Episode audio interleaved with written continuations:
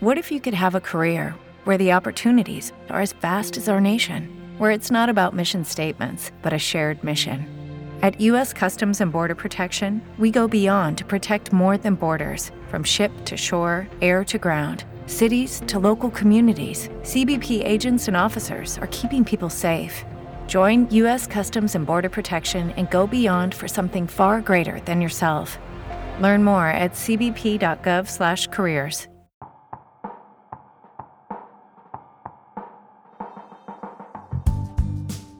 Hola, soy Lina Morales y yo soy Lina Ordóñez y les queremos dar la bienvenida a ¿Y tú qué sientes? El podcast.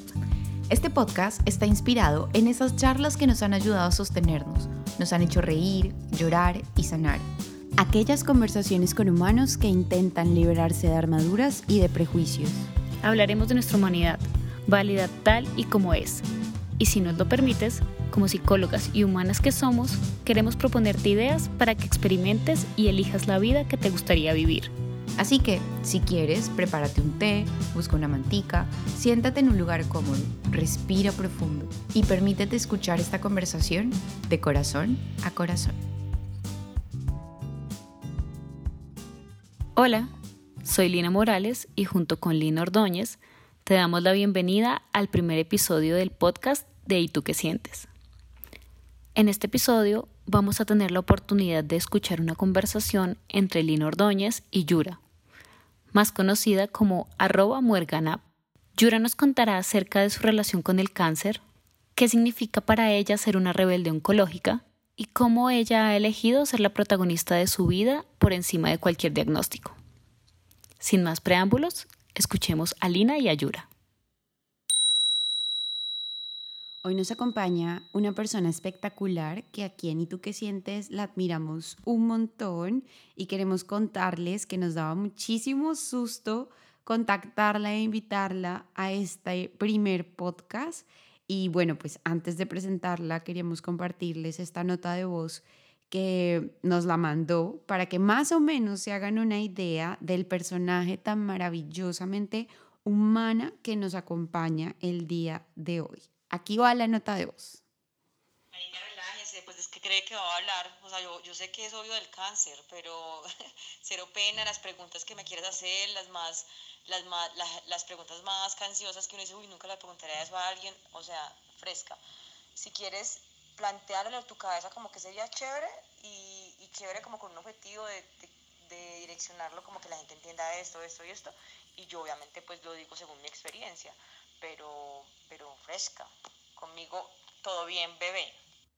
Pueden creer lo maravillosa que es, lo espontánea que es. Realmente pues es un encanto que esté aquí yo acompañándonos en este programa.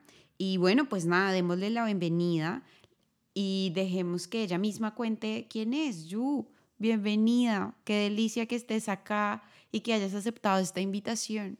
Gracias, Lina. No, el, el gusto es para mí. Creo que esta conversación la teníamos pendiente desde el mes 2 que tú me dijiste que yo tenía, estaba en el proceso, pero obviamente nunca lo hicimos por infinitas razones que aún desconocemos, pero ya estamos acá, entonces. Yu, creo que lo principal es que nos cuentes un poquito de ti. ¿Quién es Yu? ¿Quién soy? A uno siempre le hacen esa pregunta y eso no sé cómo responderla, si ser muy profunda o simplemente como el normal, cuando uno dice soy publicista, 35 años, soltera, viviendo en Paisa, viviendo en Bogotá. porque si me voy al lado 2, creo que el podcast no lo terminaríamos porque aún no descifro quién soy. claro, claro, claro, es verdad, es verdad. Esta pregunta está está un poco complicada, es verdad. Y por eso, bueno, pues nada, vamos al grano.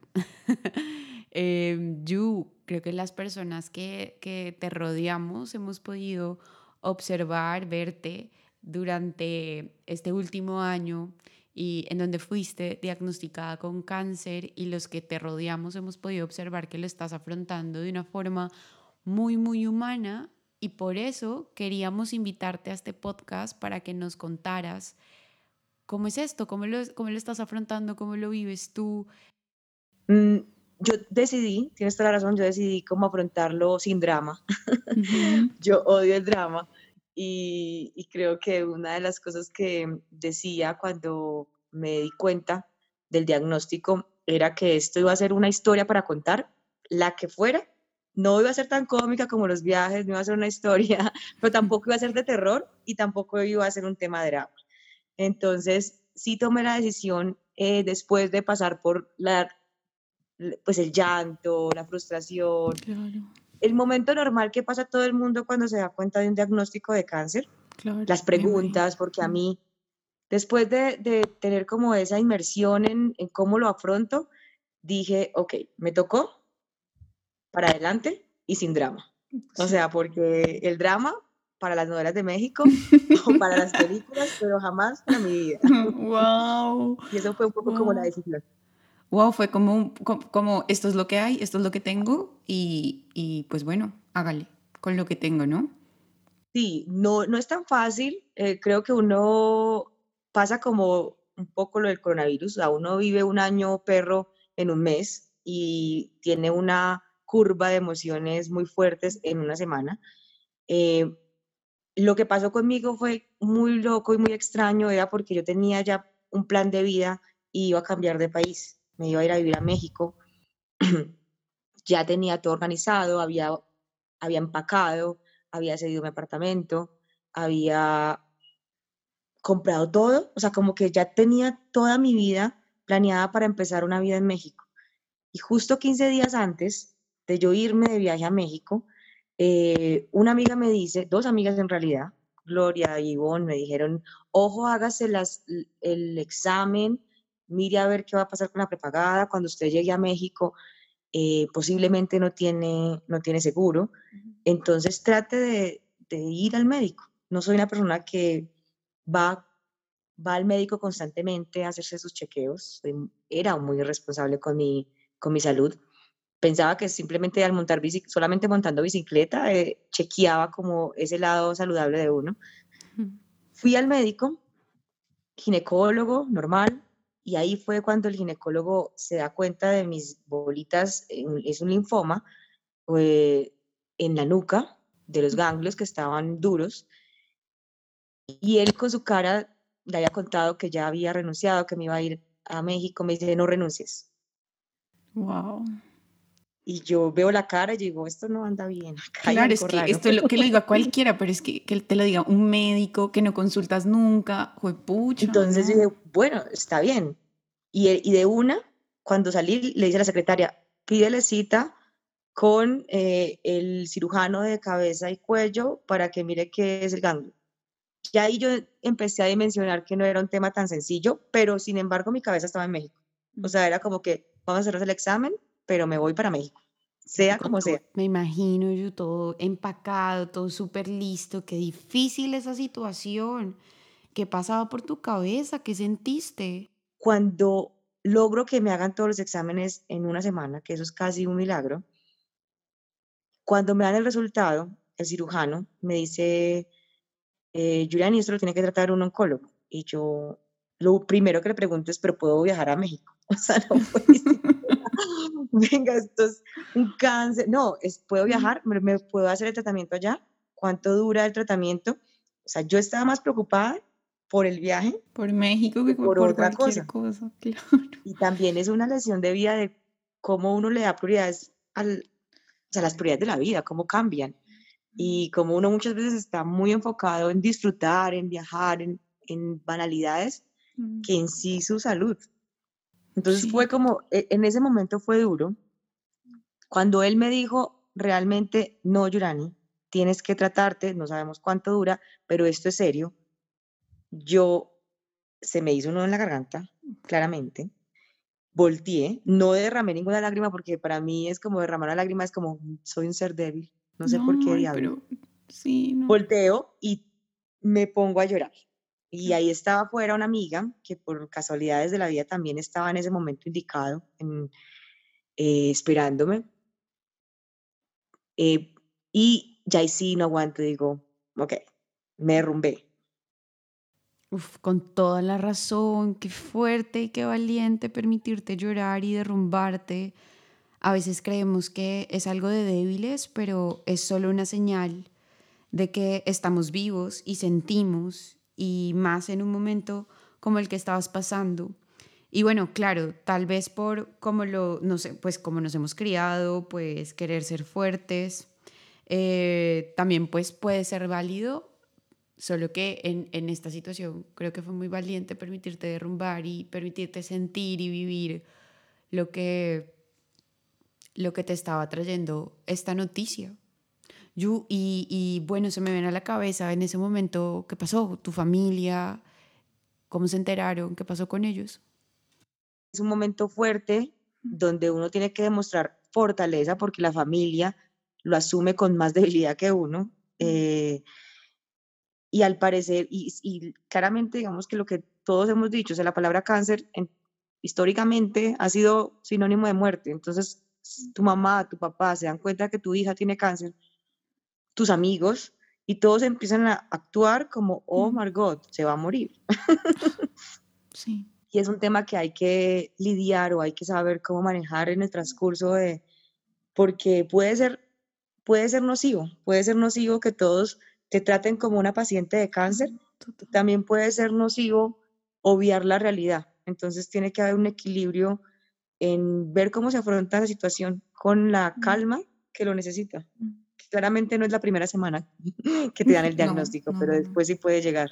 Claro, claro, yo veo que esta situación, yo siempre, estoy utilizando siempre como esta metáfora del de, mar y como a veces el mar, como el, haciendo la similitud como con la vida, a veces el mar nos trae o las más tranquilas, o las más grandes, o las que parecen son como tsunamis, y parece que esta, esto fue como un tsunami que noto, según lo que me cuentas, que te permitiste sentir, que permitiste que se diera tal cual es, para luego ya después darte un espacio para más bien procesarlo y darte un espacio para empezar a dar los pasos para mm, seguir. Y me parece muy valiente, tiene mucho, mucho valor que te hayas tomado ese tiempo para permitirte sentir. Es que ni creo, ni no creo que era como tan consciente. Eh, yo lloré ese día, pero creo que hubo un momento muy fuerte de, de, no, de no dejar salir los sentimientos. O sea, siguiendo con la metáfora que estás diciendo de, de, la ola, yo estaba en un barco en una tormenta. O sea, y un poco era como, estaba sola en Bogotá con muchos amigos alrededor, porque gracias, como que yo había creado como un ecosistema muy bonito de amigos que en ese momento fueron cruciales pero estaba navegando y tenía que tener como la claridad mental para saber cómo ponía también mi mente con una salud mental adecuada para recibir todo lo que llegaba o lo que iba a venir. Entonces, en ese momento era, era como también cuando te bajas al fondo de decir, tener como la sensación de que no puedes estar muy abajo, mucho tiempo abajo, porque te necesitan arriba o si no te ahogas. Es, es estar consciente de esa realidad y también de esa vulnerabilidad que por mucho tiempo no, no me permití sentir o no nos permitimos sentir muchos seres humanos porque nunca nos enseñaron a ser frágiles. Pues claro, yo, yo no sé si frágiles, yo creo que no nos enseñaron lo poderoso que puede ser permitirnos sentir, permitirnos conectar con nuestras emociones, saber su función y aprovecharlas en vez de rechazarlas. Hay, hay, mucho poder en esto y, y, sí, en definitiva no nos lo han enseñado. Y creo que ese es el reto porque, claro, pues uno lo puede entender, entender uno, pero claro, la familia, ahí está el reto, ¿no? Cómo expresarle a la familia, cómo expresarle lo que tal vez uno necesita en ese momento, que es permitirse sentir, porque sentir no está mal, pero pues probablemente ellos no lo vean de esa misma forma y pues quisiera preguntarte, ¿tú cómo lo manejaste? ¿Cómo les informaste a ellos lo que necesitabas? Eh, ¿cómo, ¿Cómo manejaste esta situación con tu familia? Fue como un momento demasiado racional, demasiado pragmático, donde dije, o sea, yo necesito en este momento alguien que me dé fuerza al lado y mi familia en este momento está quebrada, no puede ser mi familia. Y, fue, y, y, en, y tuve una discusión fuerte con mi mamá porque me decía, nos quieres alejar y yo no los quiero alejar, quiero darles el espacio para que suelten todo, pero cuando estemos juntos estén fuertes. Y es un mensaje muy, creo que, que lo, lo sentimos muchas personas que estamos pasando o hemos pasado por el diagnóstico de cáncer, porque la familia hay veces convierte en el apoyo, pero también se puede convertir en una carga emocional fuerte para uno.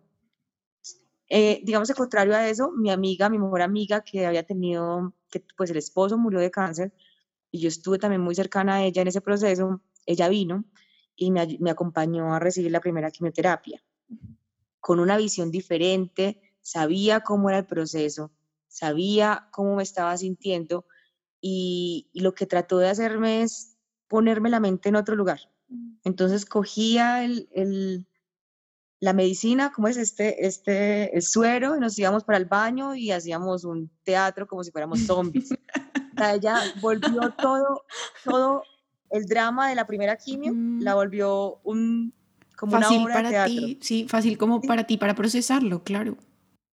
Entonces no, no hubo momento de, de sentir esa angustia mientras me inyectaban la, la medicina, sino que se convirtió en un parche, o sea, en, en hablemos, chistes, obviamente a la- en la mitad del proceso ya caí en Zombieland, o sea, totalmente dopada y mareada, pero, pero sí, sí, se ayudó mucho poner como una, una atmósfera distinta a la situación donde el drama no existiera, sino, sino vámonos a otro lugar, escapémonos de esto.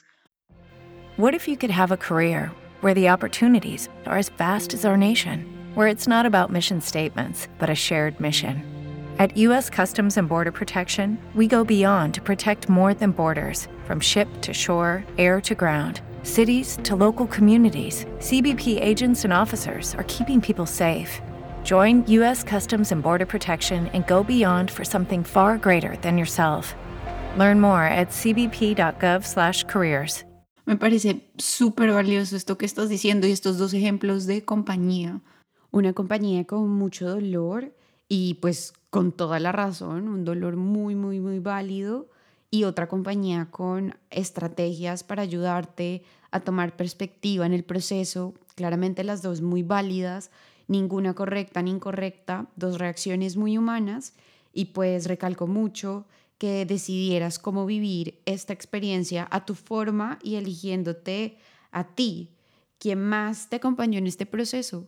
Justo ayer eh, yo estaba en el proceso de, de apadrinar o ser madrina oncológica que le llamé y, y es como estar un poco más cerca de esos pacientes que están entrando en proceso para acompañarlos y entenderlos. Y todo esto se debe a que cuando yo empecé el proceso también busqué en Instagram con un hashtag cáncer o algo, una chica que tenía cáncer y me llamó la atención la forma como lo asumía. Sin yo ser muy religiosa, ella, digamos que su herramienta fue Dios, pero le dio un cambio y una vuelta y ella no admitía ese sufrimiento y ese drama, sino que a todo le ponía una buena cara. Fue como mi inspiración en ese momento. Ella se llama Mapi. Eh, lastimosamente el proceso no salió bien eh, de ella, pero lo que me transmitió y para mí fue como esa madrina que cuando uno comienza algo, un camino que no sabe, cuando te montas al barco y no sabes para dónde va, ella te dice, toma esta brújula, que esto te va a servir. Y, tú, y esa brújula fueron como todos esos tips y toda esa inyección de actitud frente a la vida, donde me decía, esto es 50% medicina y, y, y salud, y el otro 50% es salud mental y actitud. Entonces, si tú estás desbal- desbalanceada, esto no va a funcionar, Yurani. O sea, tu barco se va a hundir. Entonces, tener siempre como, como esa brújula y, y eso calibrado donde uno dice, ok, estoy en la tormenta, si, yo, si, yo, si el barco se deja de mover, se hunde, si yo no entiendo para dónde voy, me pierdo. Esa es como la claridad mental y el ancla que uno siempre tiene que tener cuando afronta esas situaciones, porque o si no, lo más posible es que se hunda y cuando vuelvas a subir, pues ya no tenga la misma infraestructura para llegar a- al lugar donde queríamos abordar, pues, o llegar finalmente. Eh, ella fue un, creo que una base importantísima en mi proceso y le debo todo. Qué hermoso, qué hermoso. Como que su experiencia está trascendiendo también en ti y seguro en las personas que, que, también interactúen contigo con este tema. ¿no? Es muy bonito porque uno se encuentra, sabes, Lina, eh, muchas personas que ah, cuando pasan, y yo creo que lo hemos visto en las charlas de sobreviviente, o de la palabra sobreviviente, ojalá nunca me la digan, pero, pero, pero sí, sí que han pasado por esto, porque, porque al fin y al cabo creo que son, es algo que uno aprendió y que uno quiere transmitir a otras personas. Y ojalá sea una bola que cada vez va creciendo más.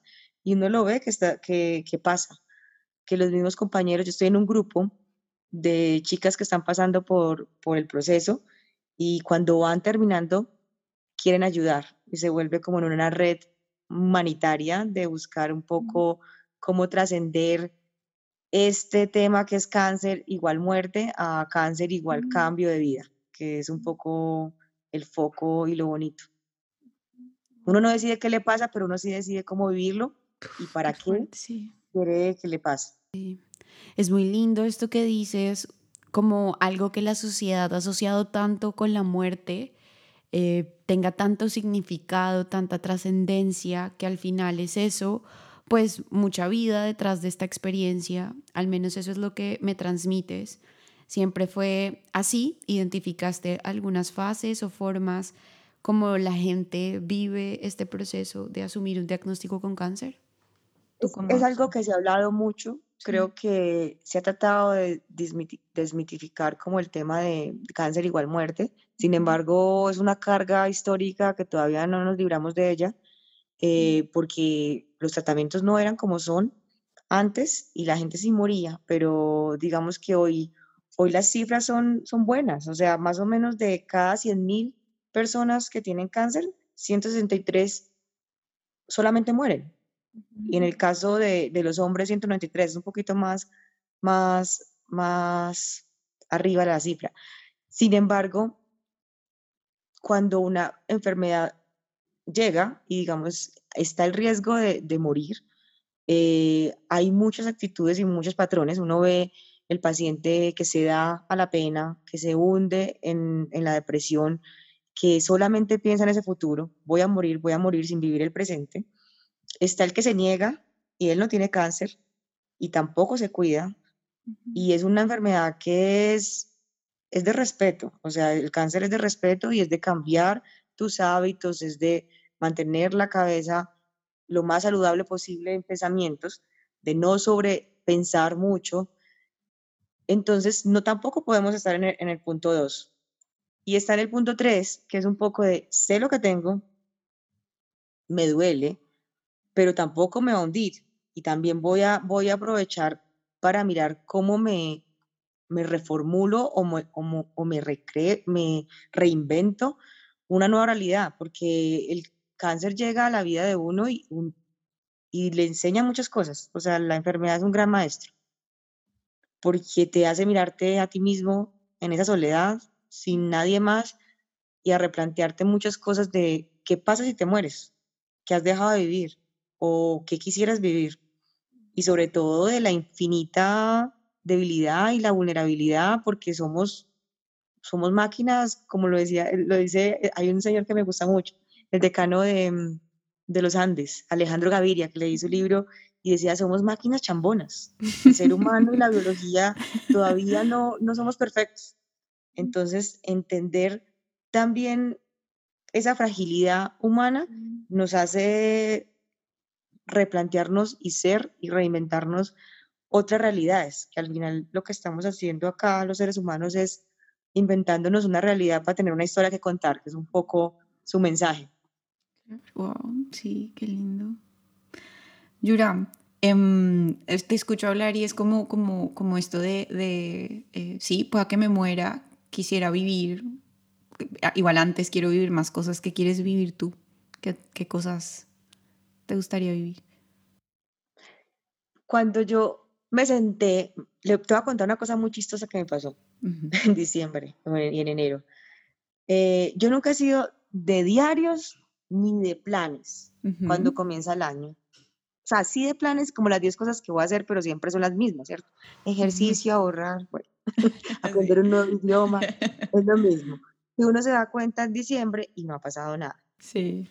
Este año me pasaron una metodología muy chévere, un PDF largo, como seis hojas, pero bien interesante para, para, para poder hacer ese plan. Y me costó mucho, o sea, generé todo mi 2019 que fue para mí, escribí, bueno, todos los ejercicios que ponía. Cuando llegaba el 2020, yo no podía escribir. Y uno de esos puntos era que aprendí. ¿Qué te dejó el 2019? Y yo trataba como de poner en palabras lo que había aprendido del cáncer y yo no podía, o sea, era muy difícil, porque primero me replanteaba el tema de para qué tener tantos planes a futuro, si al final lo que importa es, es el hoy. Segundo, también me, me, replanteaba de un tema de, pues no solamente tienes que vivir el hoy sin saber hacia dónde te va a llevar el barco, o sea, el hecho de que lo, lo domines y digamos que lo navegues con el mayor criterio no significa que vas a llegar donde quisieras estar, que es una, una dicotomía ahí mental muy fuerte. Pero, pero también me, me hizo pensar algo y es que uno debería de, de concentrarse más, es como en esos valores, ese piso, y más bien navegarlo, que ese piso te ayuda a navegar ese barco sin pensar tanto en que tú quieres una casa y vivir en X lugar, sino cuáles son esos valores que rigen tu vida, que, te, que no, no permites en tu vida y estás en una búsqueda de qué, más allá del qué. O sea, del ser más allá del tener, un poco para explicarme. Que cuando uno se replantea esos planes de 2020, es quiero comprar una casa, quiero comprar un carro, pero muy pocas veces uno se plantea la pregunta de uno qué quiere ser. Sí. Porque es putamente difícil. Entonces, el, eso me dejó, me dejó como ese cuestionamiento que, que no es un, un, tema que termine en, en, una hora de trabajo o una hora de escritura, en un diario o en un plan de, de vida, pero sí es una pregunta que uno la tiene que tener cerca para que le recuerde ese qué quiere ser y qué tanto se está alejando de ese querer ser cuando, cuando uno, uno se desvía. Mm, claro, es, es, es, inevitable no pensar en mi carrera cuando dices esto, porque justamente en terapia lo que, lo que queremos, lo que buscamos los terapeutas es que el consultante conozca esa brújula hacia dónde quiere ir y, y qué conductas o qué acciones está haciendo para acercarse a donde quiere ir, a la vida que quiere vivir o que lo está alejando a esa, a esa vida. Y, y al final, pues todo este proceso es para que las personas puedan llegar a vivir la vida que quieren vivir, porque pues esa vida que vale la pena ser vivida, esa vida, esa vida que es rica. Entonces creo que eso, eso lo, le enseña a uno un poco, o sea, define esos valores Claro, define esos valores y, y adecua tu, tu, tu, vida, tus acciones para, para ellos, ¿no? Para llegar a, a, eso, esa vida que vale la pena ser vivida para ti. Muy valioso esto, Yura, muchas gracias.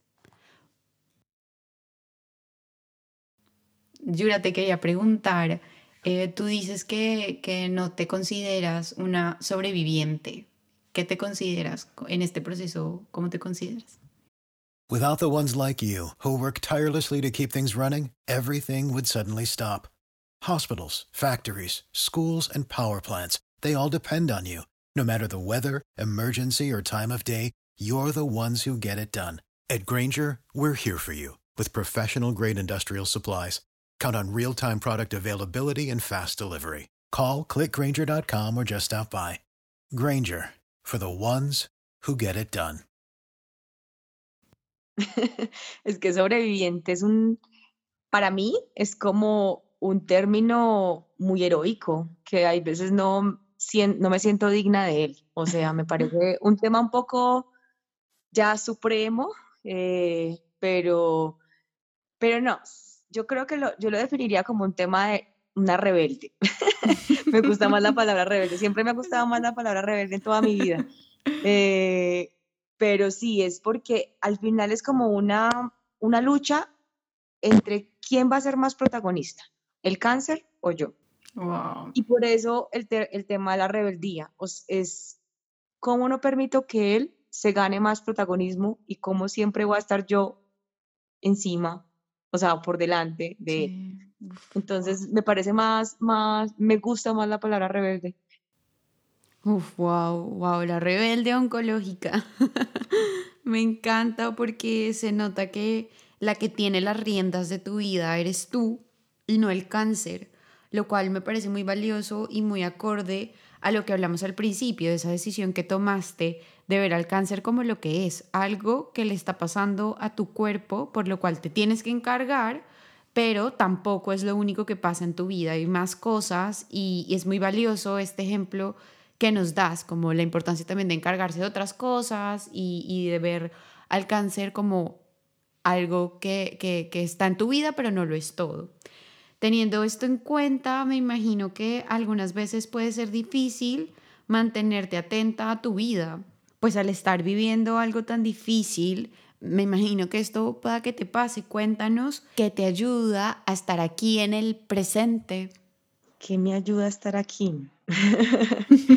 Eh, no estando allá, ni, atrás, no, no sobrepensando, no... Es que somos muy locos, Linas. Nosotros yo creo que somos el único ser humano que piensa y aparte repiensa lo que piensa. Somos, de hecho, tienes toda la razón, somos la única especie que puede hacer eso. Somos la única especie que, puede hacer eso. Que eso es bonito porque pues la filosofía no existiría sin ese observar el pensamiento del pensamiento, pero también el sufrimiento y el sufrimiento existe por eso. Entonces, no, creo que digamos que una de las cosas que me ha servido mucho es como hacer una lista. Es como hacer una lista que, que me obliga como a vivir la vida más consciente, más consciente de que somos de esa, infinita finitud, de la debilidad, de mirar el ego y despreciar, despreciarlo, pero también quererlo y también valorar como todo lo pequeño y lo y las diminutas dichas de la vida, diminutas dichas de la vida. Y es una lista y es como si uno si ustedes se preguntan en instantes, no en momentos, porque en un momento puede decir viajar, ir a piscina, ir al mar, no, en instantes. ¿Qué es lo que más disfrutan y qué les llena ese corazón y ese momento que uno dice, uh, wow, lo necesitaba o lo quería? y en mi caso son cosas sencillas. Por ejemplo, yo soy paisa y amo la arepa tostada con mantequilla. Uy, qué delicia, la amo, la extraño. Con, y cuando la muerde uno, ese instante que cae la mantequilla en la lengua y mm. suena el... Ese instante es valorar eso. Claro, es como por eso vivo, vivo por ese instante. O hay cosas sencillas. Hoy, ahora son las cuatro, no hizo sol, pero cuando hace sol, mi casa es muy iluminada y le llega un rayo de sol a una pared y pasa como por una mata y llega una, a una sombra que es como del arbolito en el cuadro y se ve muy bonito. Y cuando estoy en el sofá lo veo y digo, qué bonito, qué bonita esta luz amarilla de Bogotá y cómo se refleja.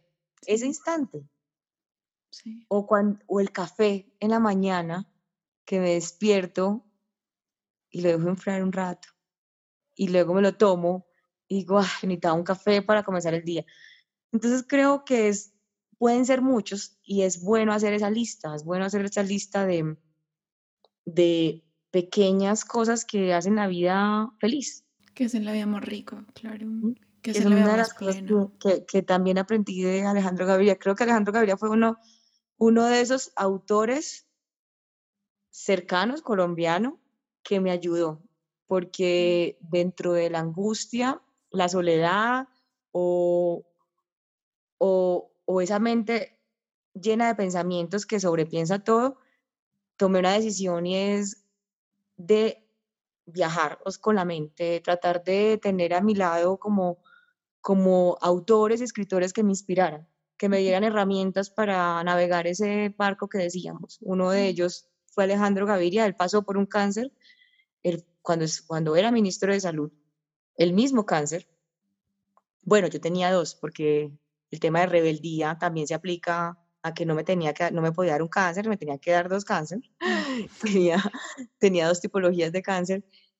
Y, y él es muy inspirador, muy racional dentro del dolor, el sufrimiento, el cáncer, pero también muy sensible en la vulnerabilidad. Y, me gustaba mucho cuando él llama el tema de ser conscientes de nuestra infinita finitud. Esa, parte, esa frase se me quedó en la cabeza y la mantengo presente.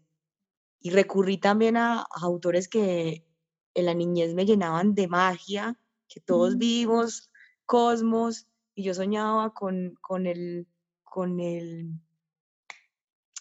con el espacio mm. y volver a él como ya en este momento y, decir, y volver a leer el, el poema del punto pálido, se me olvidó el nombre.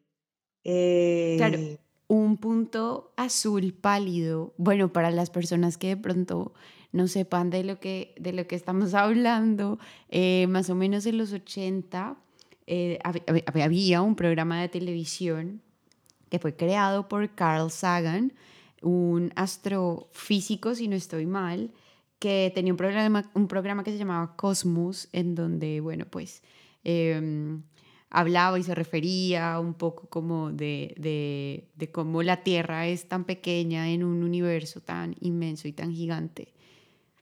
Bueno, que habla también de eso, de, de que todos, el punto azul pálido, que habla sobre de verdad nosotros lo que somos frente al universo y nos hace conscientes de, de que no somos nada, de que el universo es más grande y también nos hace conscientes de que si no somos nada y el universo es más grande, cuál es nuestra posición en él y cómo interactuamos con el otro.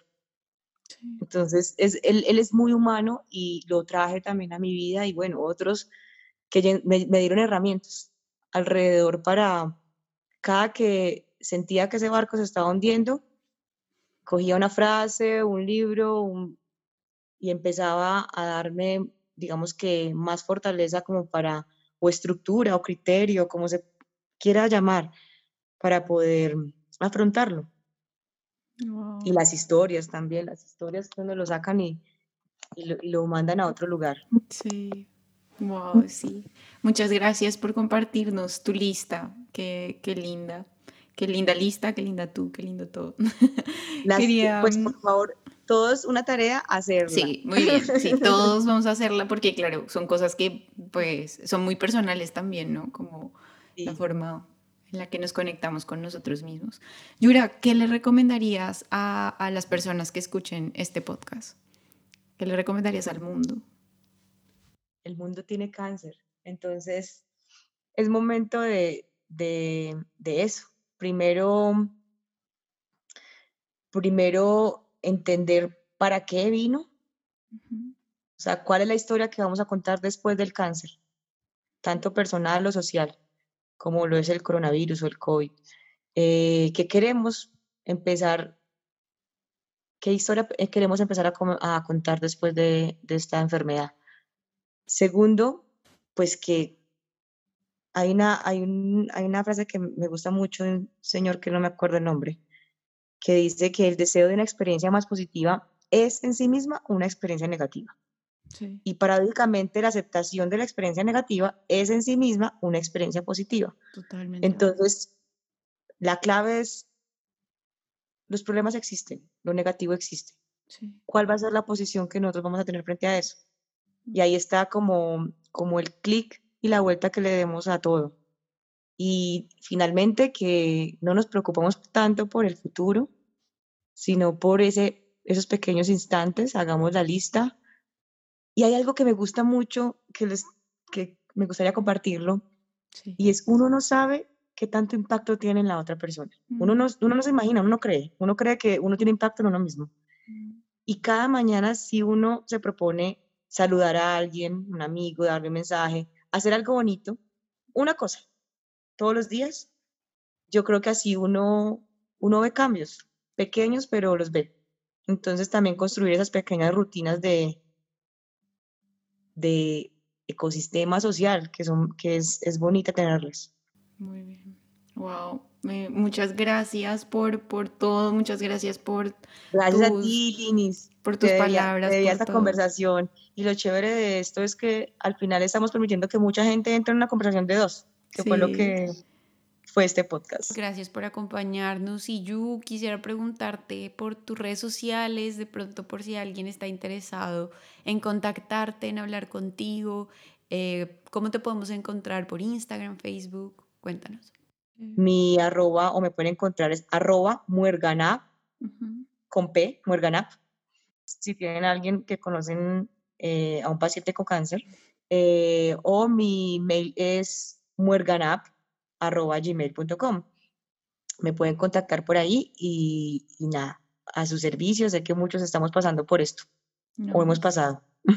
Bueno, también pueden encontrar a Yura en su perfil de Instagram, arroba madrinas oncológicas, en donde va a estar promocionando y dando charlas y talleres sobre esta experiencia. Así que síganla en arroba madrinas oncológicas. También se la pueden encontrar por ahí. Después de escuchar a Yura, solo queda agradecerle por permitirnos entrar en su vida, por compartirnos su experiencia como rebelde oncológica. Hoy nos llevamos valiosas enseñanzas acerca de vivir el momento presente, dejarnos guiar por nuestros propios valores y esas palabras cuando decía, uno no decide qué le pasa, pero uno sí decide cómo vivirlo. Te recordamos la invitación de Yura para que nos envíes tu lista de cosas sencillas que disfrutas de la vida. Puedes compartirnosla a través del Instagram arroba y tú para cerrar este episodio te dejamos con la lectura de algunos apartes del texto Un punto azul pálido, de la autoría del maravilloso Carl Sagan, el cual hace referencia a la famosa fotografía de nuestro planeta tomada desde el espacio. Mira ese punto. Eso es aquí. Eso es nuestro hogar. Eso somos nosotros. Ahí vivido todo aquel de quien hayas oído hablar alguna vez todos los seres humanos que han existido.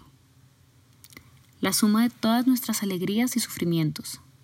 Miles de religiones seguras de sí mismas. Ideologías y doctrinas económicas. Cada cazador y cada recolector. Cada héroe y cada cobarde. Cada creador y destructor de civilizaciones. Cada rey y cada campesino. Cada joven pareja enamorada. Cada niño esperanzado cada madre y cada padre, cada inventor y explorador, cada maestro moral, cada político corrupto, cada superestrella, cada líder supremo. Cada santo y cada pecador en la historia de nuestra especie vivió ahí, en una mota de polvo suspendida en un rayo de sol. La Tierra es un muy pequeño escenario en una vasta arena cósmica. Piensa en los ríos de sangre vertida por todos esos generales y emperadores, para que en gloria y triunfo pudieran convertirse en amos momentáneos de una fracción de un punto. Piensa en las interminables crueldades cometidas por los habitantes de un lugar del punto sobre los apenas distinguibles habitantes de alguna otra parte del punto. Cuán frecuentes sus malentendidos, cuán ávidos están de matarse los unos a los otros, cómo de fervientes son sus odios nuestros posicionamientos, nuestra supuesta importancia, el espejismo de que ocupamos una posición privilegiada en el universo, todo eso lo pone en cuestión ese punto de luz pálida. La Tierra es el único mundo conocido hasta ahora que alberga vida. No hay ningún otro lugar, al menos en el futuro próximo, al cual nuestra especie pueda migrar. No hay mejor demostración de la locura que es la soberbia humana que esta distante imagen de nuestro minúsculo mundo. Recalca la responsabilidad que tenemos de tratarnos los unos a los otros con más amabilidad y compasión, y de preservar y querer ese punto azul pálido, el único hogar que jamás hemos conocido. Mil gracias por acompañarnos en esta conversación. Este podcast es posible gracias a la producción del talentoso Carlos Cuenca. La edición de Carlos Cuenca. La música original de Adivinen quién, pues Carlos Cuenca. Y todo lo demás lo hacemos nosotros. Lina Morales y Lina Ordóñez. No olvides contactarnos a través de nuestras redes para decirnos ¿Y tú qué sientes?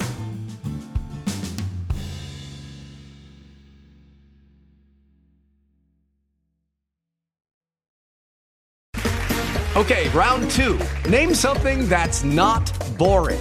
A laundry? Ooh, a book club. Computer solitaire, huh? Ah, oh, sorry, we were looking for Chumba Casino. That's right. ChumbaCasino.com has over 100 casino style games. Join today and play for free for your chance to redeem some serious prizes. ChumbaCasino.com. No purchase necessary. Full prohibited by law. 18 plus terms and conditions apply. See website for details.